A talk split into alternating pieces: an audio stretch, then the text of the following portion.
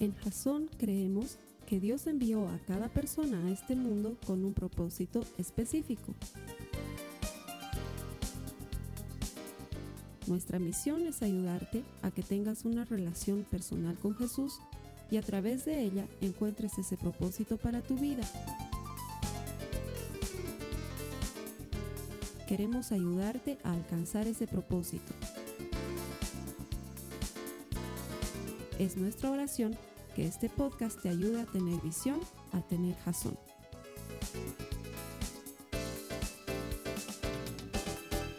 Vamos a comenzar una nueva serie.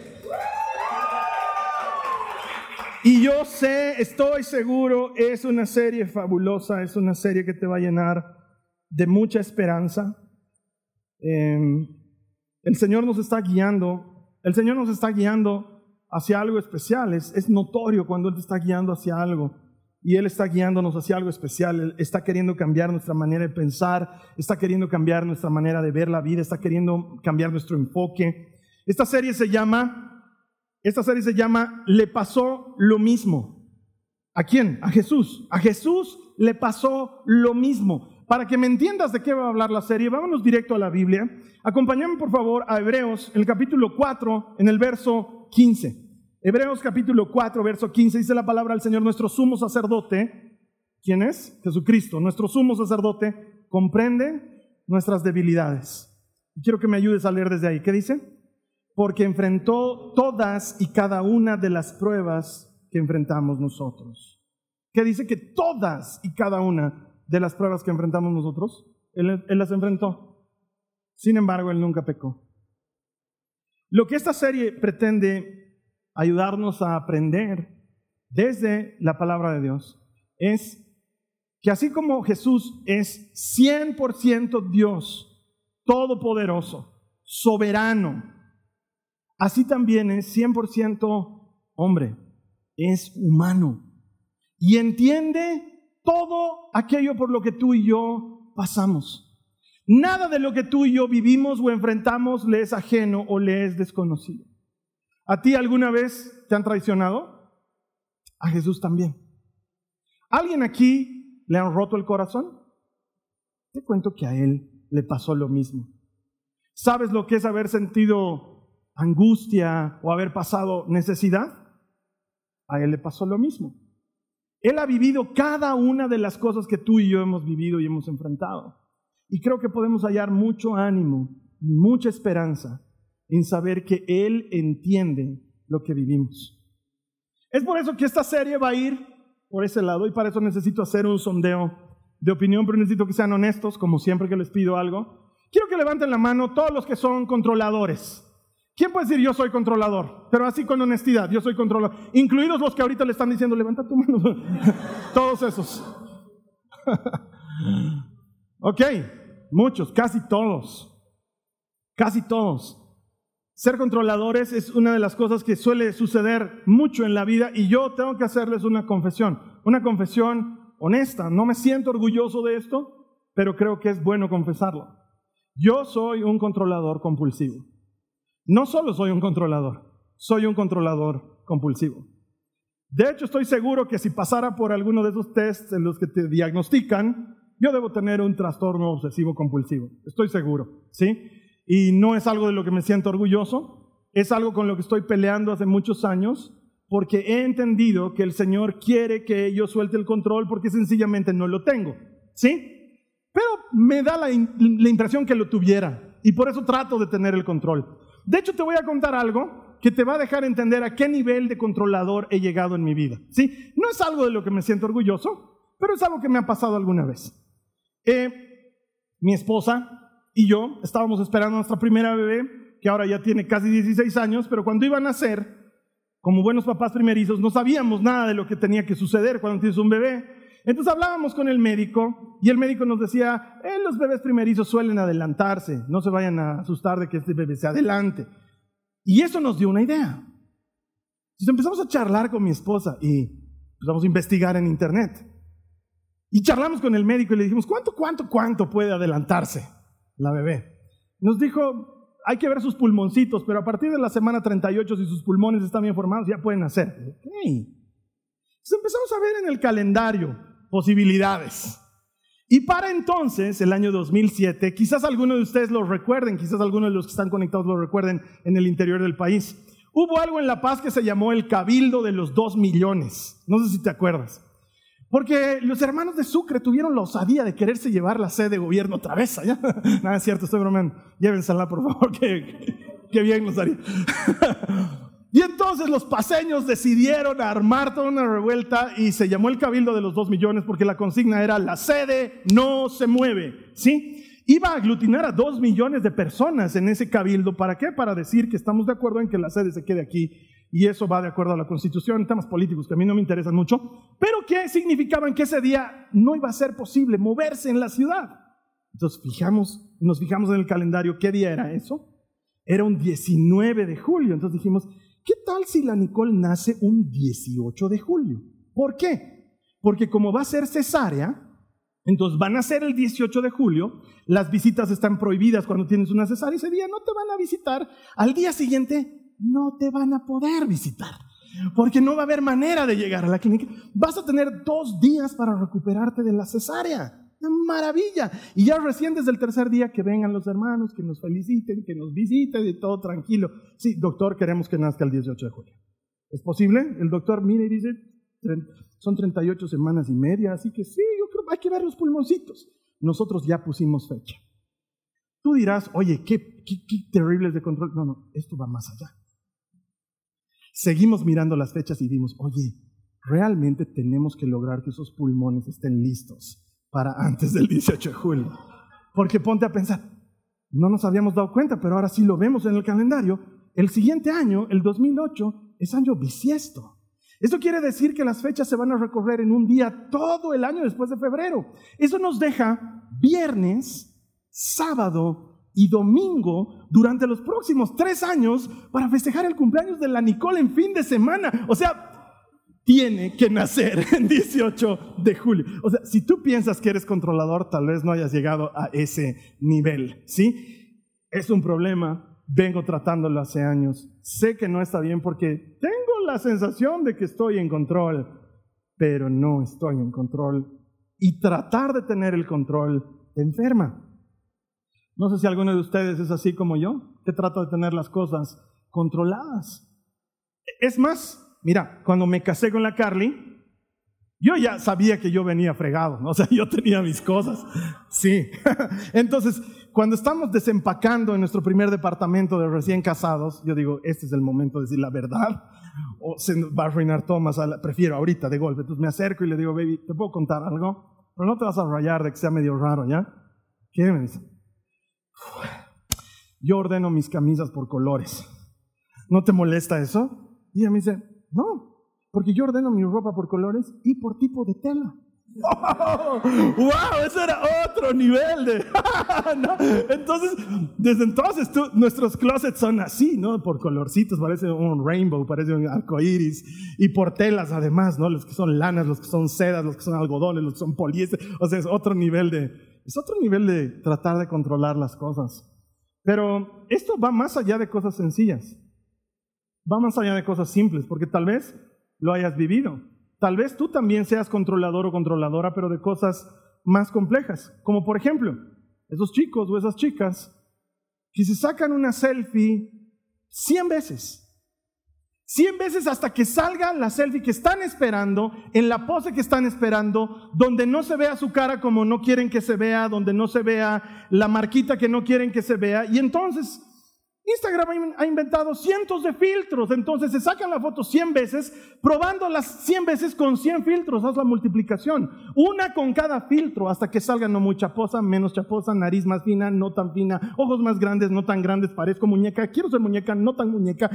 Tantas, tantas veces que, ¿por qué quieres hacer eso? Es que no salgo bien en las fotos, no te saques fotos. Pero queremos controlarlo hasta el mínimo y luego cada 15 segundos viendo si te han dado like o no te han dado like. Oye, es un problema de control.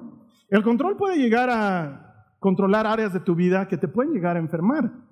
Porque pensamos que solo nosotros, pero ¿no te has puesto a pensar que muchos tratamos de controlar las vidas de otros? Tratamos de controlar los papás, las mamás, las vidas de nuestros hijos. Comienza con algo normal porque son chiquitos y necesitan nuestra ayuda, pero luego ya no son chiquitos, pero luego queremos elegir qué van a estudiar, dónde van a estudiar, con quién enamoran. No, no te voy a decir con quién enamorar, hijita, pero este no. Porque en el fondo quisiéramos que te cases con el que yo quisiera que te cases, que todavía no ha llegado y eventualmente nunca va a llegar. Pero luego cuando tienes la edad que no deberías tener, ya me preocupo porque no te has casado con nadie, entonces te quiero hacer casar con alguien. ¿Te has dado cuenta que tendemos a ser controladores y controlamos la vida de los demás? ¿Cómo se viste tu pareja? ¿Cómo habla tu pareja? ¿Cuántas veces has recibido un codazo por no hables así? ¿Por qué no puedo hablar así? Porque no me gusta que hables así. ¿Y por qué no te casaste con alguien que te guste como No había, tú habías.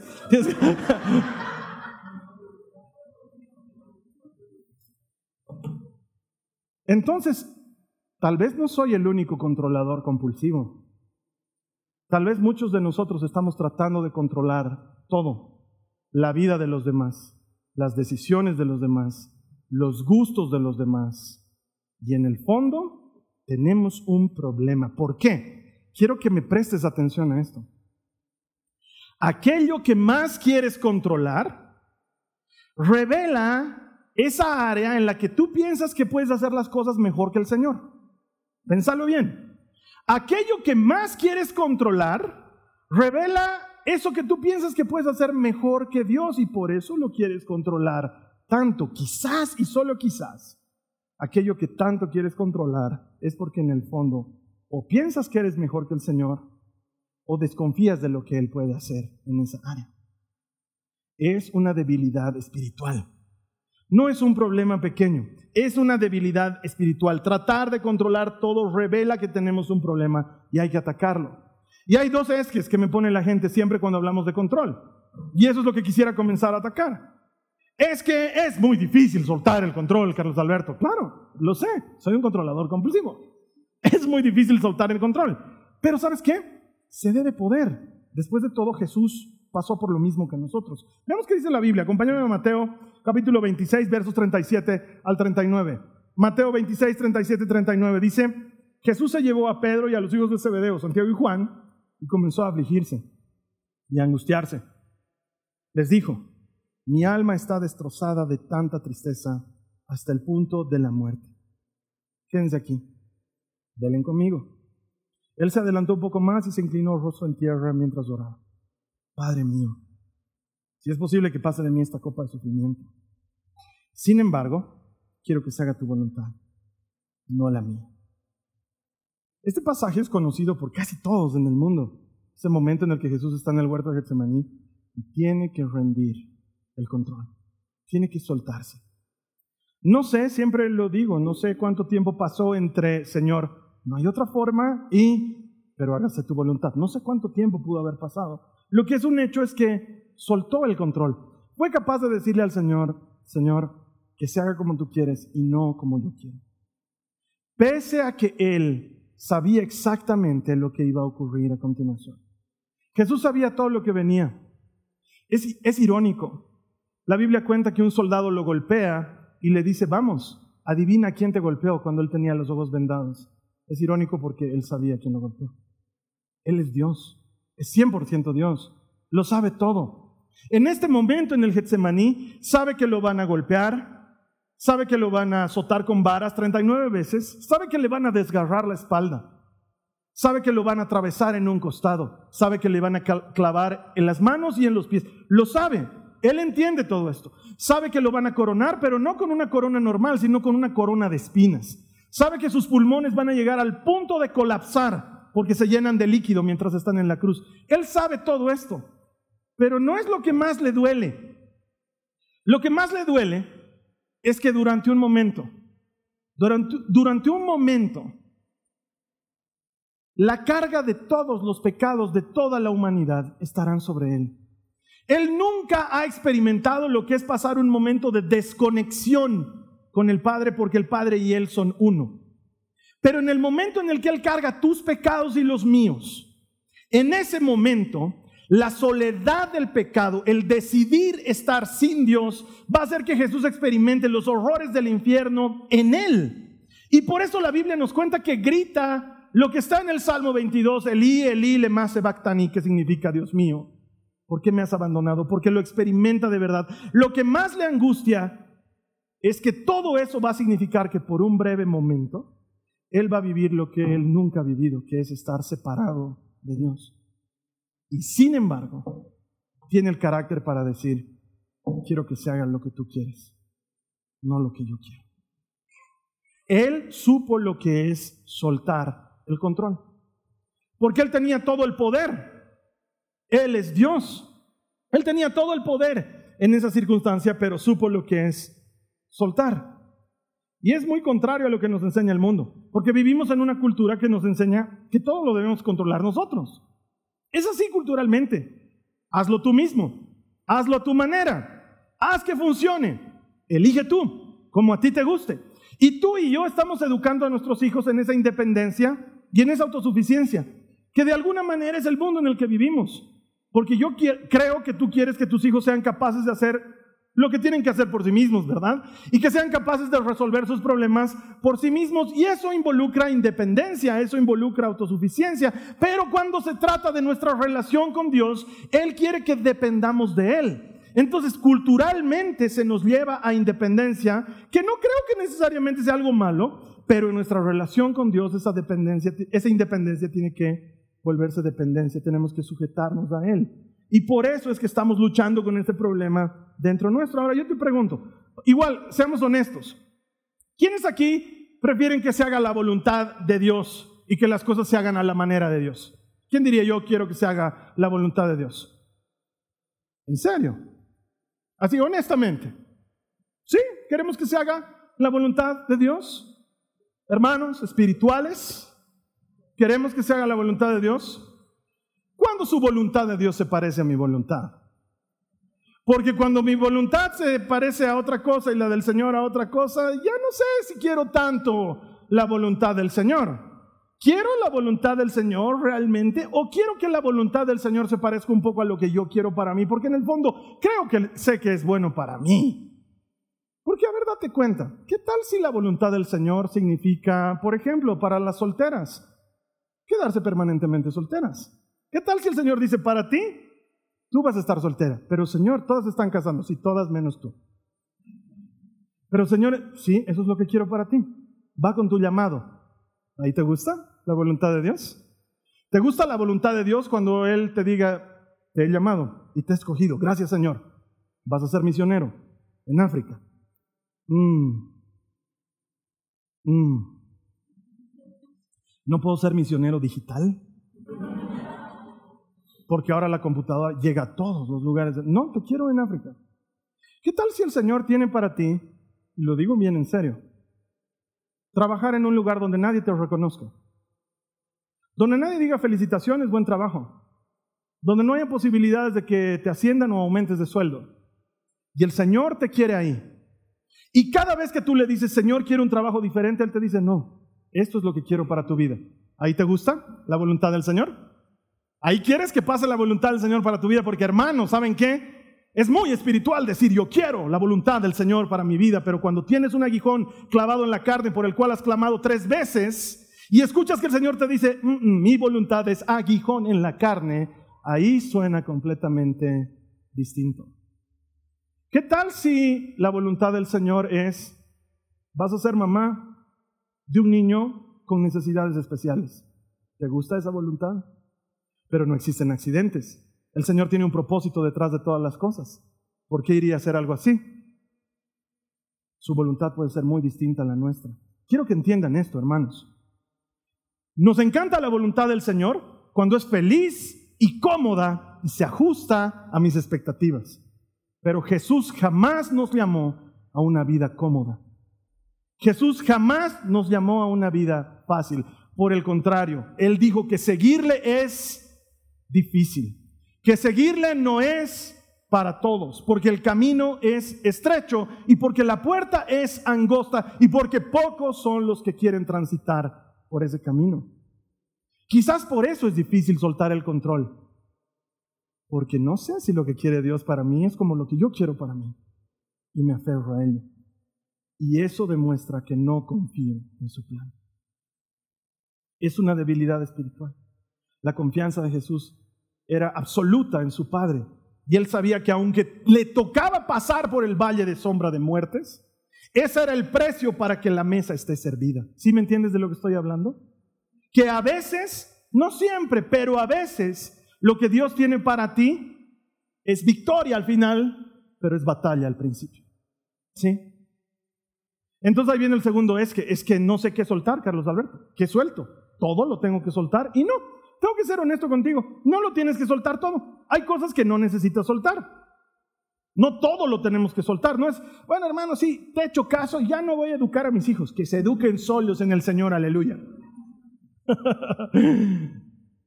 Quiero preguntarte, para que te lo respondas a ti misma o a ti mismo. ¿Qué es lo que más te cuesta soltar? ¿Qué es lo que más te cuesta soltar? Porque como un controlador compulsivo, he aprendido muchas cosas para tener que soltar. Porque si quiero que Dios opere a través mío, tengo que soltar. Y he tenido que aprender a soltar cosas. Entonces, he diseñado tres preguntas fáciles que me hago constantemente para ver si esto lo tengo que soltar o si no lo tengo que soltar, porque hay cosas que no necesariamente las tengo que soltar.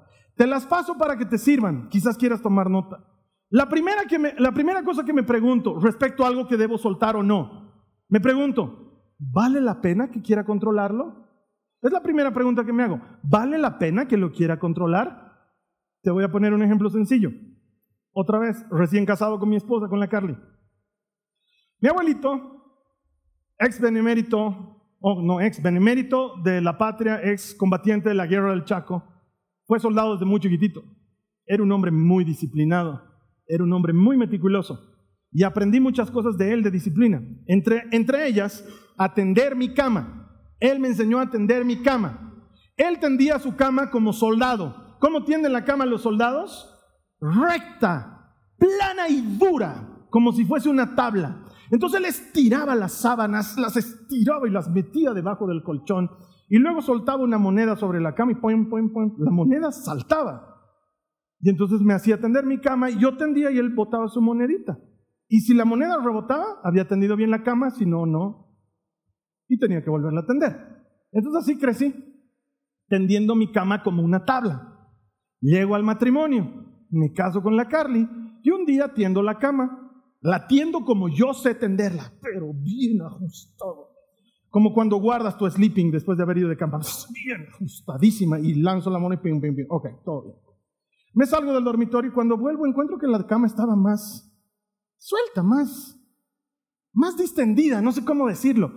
Seguía tendida, pero estaba, no sé. Entonces yo miro la cama, saco mi moneda, la lanzo y... Hasta el día de hoy no la he encontrado, la moneda, nunca más, nunca más. Entonces, digo, qué raro he tendido mal hace un rato, no he debido ajustar la ajusto con mayor violencia.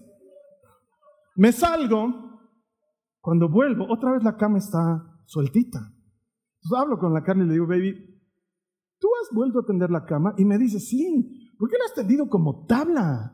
Es súper incómodo, no me gusta, te sientas y es como si estuvieses sobre una... Es incómodo. La cama tiene que ser cómoda, me dice. Tiene que ser, tiene que ser algo agradable, tiene que ser algo Sí, algo así que te abrace, que te haga sentir bien. Yo le digo, no, la cama tiene que ser dura.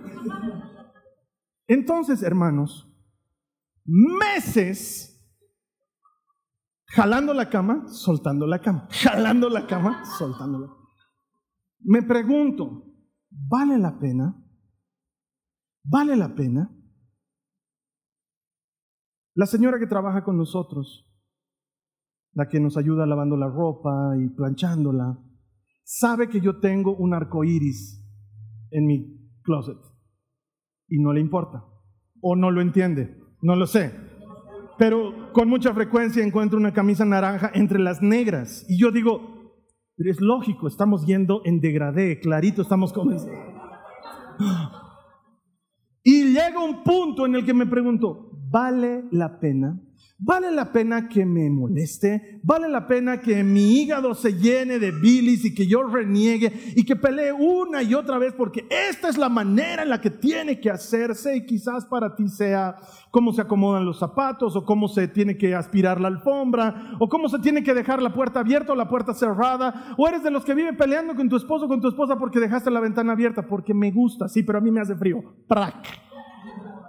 Entonces pregúntate, porque hay cosas que entran dentro de esa categoría. Son tontas, son sencillas, pero son del día a día. Te chupan tu energía. ¿Vale la pena pelear por esto? Primera pregunta que me hago. Segunda pregunta que me hago. ¿Puedo realmente controlarlo? ¿Es algo que realmente puedo controlar? Porque hermanos, hay cosas que puedo controlar. Yo puedo controlar a qué hora llego a algún lugar. Eso lo puedo controlar.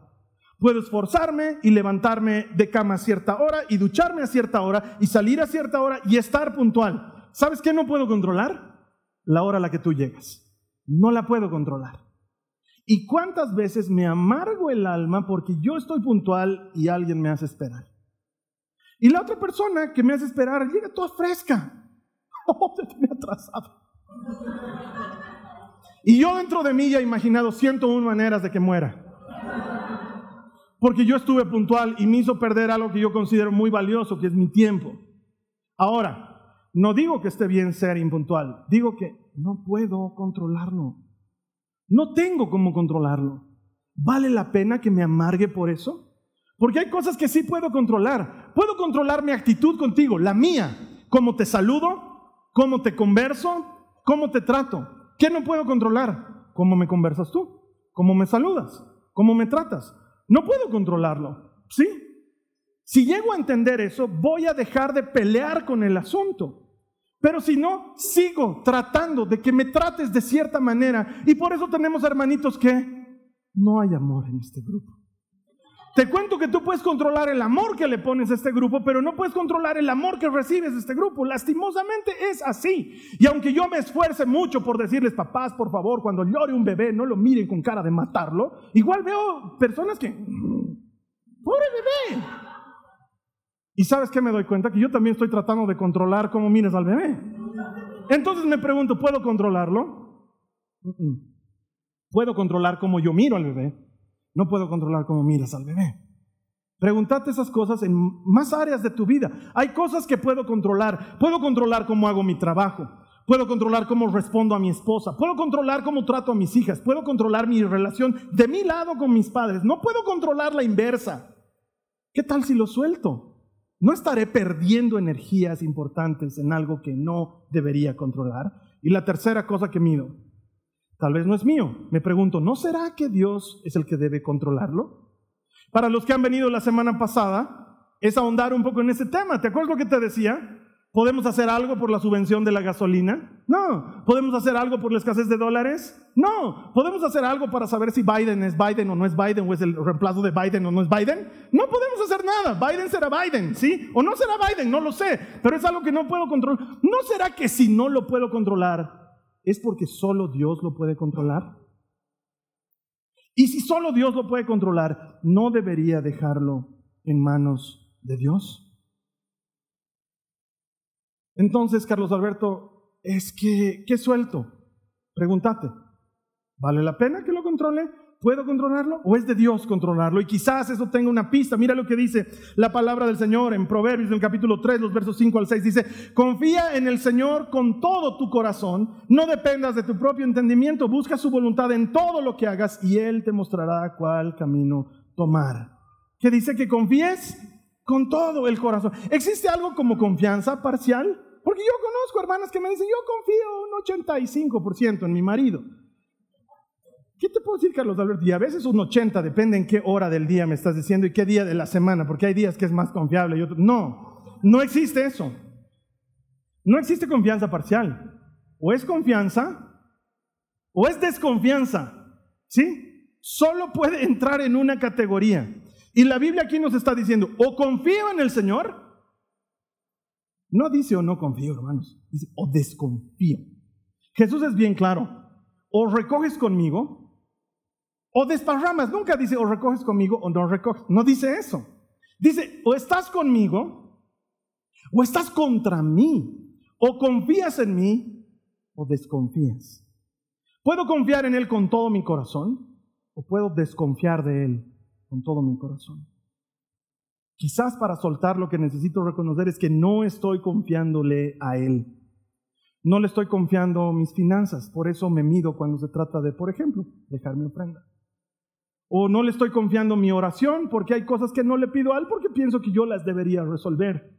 O no le pido por ese mi ser querido porque digo, el Señor tiene otras cosas que hacer, entonces ¿para qué voy a orar por esta persona si de todas maneras ya lo veo medio ardiendo en el infierno también? Entonces... O confío en Él y le digo, Señor, no sé cómo harás, pero tú vas a rescatar a esta persona. Y no sé cómo harás, pero tú me vas a ayudar a pasar este mes. Y no sé cómo, y confío y suelto o trato de controlar y sufro. Porque sabes que, mi hermano, mi hermana, el ejercicio es difícil, pero se puede. Soltar el control es algo que se puede. Jesús lo dice de esta manera, Mateo 10, en el verso 39, dice, si te aferras a tu vida, la perderás. Pero si entregas tu vida por mí, la salvarás. ¿Qué es lo que más te cuesta soltar? Pensa, ¿por qué te cuesta soltar? Porque genera un círculo vicioso. Más trato de controlar, más me doy cuenta que no lo controlo, entonces más me esfuerzo por controlarlo y más se va entre mis manos y me causa dolor. Porque me estoy esforzando por conservar mi vida y lo que hago es perderla. Por eso, con mucho respeto, pero al mismo tiempo me causa, no sé qué decir, cuando veo que alguien publica en Twitter, voy a vivir hasta los 120 años. Dale, bro. Dale, intenta. O sea, Michael Jackson también quería. Tanto más te esfuerzas por vivir más, se te vuelve más complicado. Tanto más tratas de controlar algo, más difícil se vuelve. Y algunos aquí, papás, estamos tratando de controlar la vida de nuestros hijos, elegir con quién andan, elegir qué, estudian, elegir qué camino toman. Y luego vemos que se nos disparan y la cosa se pone más dolorosa todavía. Y ahora encima de disparado hay distancia entre, ti como, entre tú como papá y tu hijo como hijo. ¿Sí? Y cuando tratan de rehacer la relación, tiene que ser en tus términos. ¿Eso qué quiere decir, hijito? ¿Que vas a estudiar derecho? Como te he dicho. ¿Has, has sentado cabeza y ahora has dicho sí, pero papá, yo quiero ser artista. ¿Artista? y abogado. Es lo más que te puedo conceder, hijo. Porque tu bisabuelo ha sido abogado, tu abuelo ha sido abogado, yo soy abogado, tú vas a ser abogado, tus hijos van a ser abogados. En esta casa la ley es la ley. Parece chistoso, pero ¿cuántos de nosotros queremos hacer con nuestros hijos lo que nosotros queremos hacer con nuestros hijos? Porque hay una frase bien hermosa que dice, Dios tiene un propósito para tu vida. Y yo sé cuál es ese propósito, así que ven conmigo, yo te voy a guiar para que hagas el propósito de Dios. Porque en el fondo tú y yo creemos que sabemos cuál es el mejor camino para los demás. Y la verdad, ni nuestro camino lo conocemos. Si quieres ganar tu vida, la perderás. Si te aferras a ella, la perderás. Entonces, ¿cuál es nuestro único poder? No tenemos poder para controlarlo todo. Alguien debería decir, amén. No tengo poder para controlarlo todo, pero ¿sabes qué? Siempre tengo poder para rendir. Si hay algo que siempre puedo hacer es soltar. No siempre puedo controlar, pero siempre puedo rendirme. Y entonces vas a encontrar que soltar es liberador. Te quita un peso que no deberías estar llevando. Mira lo que dice Mateo en el capítulo 26, los versos 51 al 54. Pero uno de los hombres que estaba con Jesús sacó su espada e hirió al esclavo del sumo sacerdote cortándole una oreja. Guarda tu espada, le dice Jesús. Los que usan la espada morirán espada. ¿No te das cuenta que yo podía pedirle a mi padre que me enviara miles de ángeles para que nos protejan y él los enviaría de inmediato? Pero si lo hiciera, ¿cómo se cumplirían las escrituras que describen lo que tiene que suceder ahora? Eso nos dice que Jesús estuvo en control todo el tiempo. No perdió el control nunca, pero decidió rendirlo, que es diferente. Y en eso, este pasaje no nos lo dice, pero otros nos lo dicen. Pedro saca su espada y le corta la oreja a Malco. Este pasaje no nos lo dice, pero otros pasajes dicen que era Malco. ¿Y qué dice Jesús? No, pues Pedro. No, pues. Guarda tu espada. Busquen una oreja. ¿Dónde está la oreja? Aquí está. Encima de todo, ven Marco. tengo que pegar orejas. Encima de todo lo que tengo que hacer ahorita, tengo que pegar orejas. Ahí está sano, hijo. anda. ¿No te das cuenta que yo podía haber pedido auxilio? Y mi padre me hubiera hecho caso. Si yo hubiera pedido mil escuadrones de ángeles, el padre me hubiera mandado mil escuadrones de ángeles. No me hubiera dicho, no, no, no, Jesús, se tiene que hacer mi voluntad. No, si yo hubiera dicho no, el padre hubiera dicho, te mando los ángeles y vemos otro plan. Pero ¿sabes qué? Tienen que cumplirse las escrituras. Hay mucho poder en soltar. Él podía haberse aferrado con todo, pero él le pasó lo mismo. Y él sabe lo que es tener que soltar. Y lo hizo. Por eso te pregunto una vez más, ¿qué es lo que más te cuesta soltar? Pensa. Lo podemos volver oración. Habla con el Señor y pregúntale, Señor, ¿qué quieres que suelte? Y te aseguro lo siguiente, el 100% de las personas que se animen a hacer esa oración ya saben la respuesta antes de orar. Ya la saben. Dios ya te ha mostrado. Ya sabes qué es lo que tienes que soltar. ¿Por qué no vas y lo sueltas de una vez? Porque si el Señor te está mostrando que lo tienes que soltar, hazlo. Lo que más tratas de controlar revela aquella área en la que más desconfías del Señor. Soltala. Te lo dice un controlador compulsivo. Mira, mi hermana, mi hermano, rendirse delante del Señor no es una decisión de una sola vez. Es un ejercicio diario. Es algo que escoges hacer todos los días. Es despertarte hoy y otra vez decir, hoy elijo poner esto en tus manos otra vez. Y que cuando, como la semana pasada, decidas sacar tus problemas de la mochila de Jesús y traerlos a tu escritorio, digas, no, no, no, esto ya te lo di, y lo vuelvas a poner en la mochila de Jesús y digas, no tengo el poder de controlarlo, pero tengo el poder de rendirme. Me rindo, escojo rendirme y lo hagas una vez más. Hoy escojo confiar en ti. Hoy elijo creer que tu plan es mejor que mi plan. Hoy elijo abandonarme a tu voluntad, así tu voluntad sea incómoda y difícil. Porque sé que si camino en tu voluntad, puedo confiar en tu gran amor. Y lo sueltas. Y me gustaría decirte, hermana, hermano, como soy un controlador compulsivo, te entiendo. Pero la serie no se trata de mí, la serie se trata de Jesús. Y vengo a decirte de parte de Él que a Él también le ha pasado. Él sabe lo que es tener que rendir el control. Y ese sumo sacerdote, Él te puede ayudar. Esta ha sido una producción de Jason Cristianos con Propósito. Para mayor información sobre nuestra iglesia o sobre el propósito de Dios para tu vida, visita nuestro sitio web www.jason.info.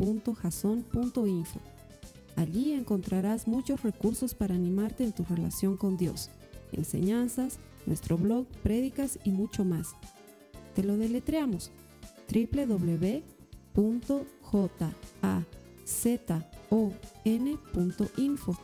También puedes visitarnos en nuestro sitio en Facebook www.facebook.com barra Que Dios te bendiga abundantemente. Muchas gracias.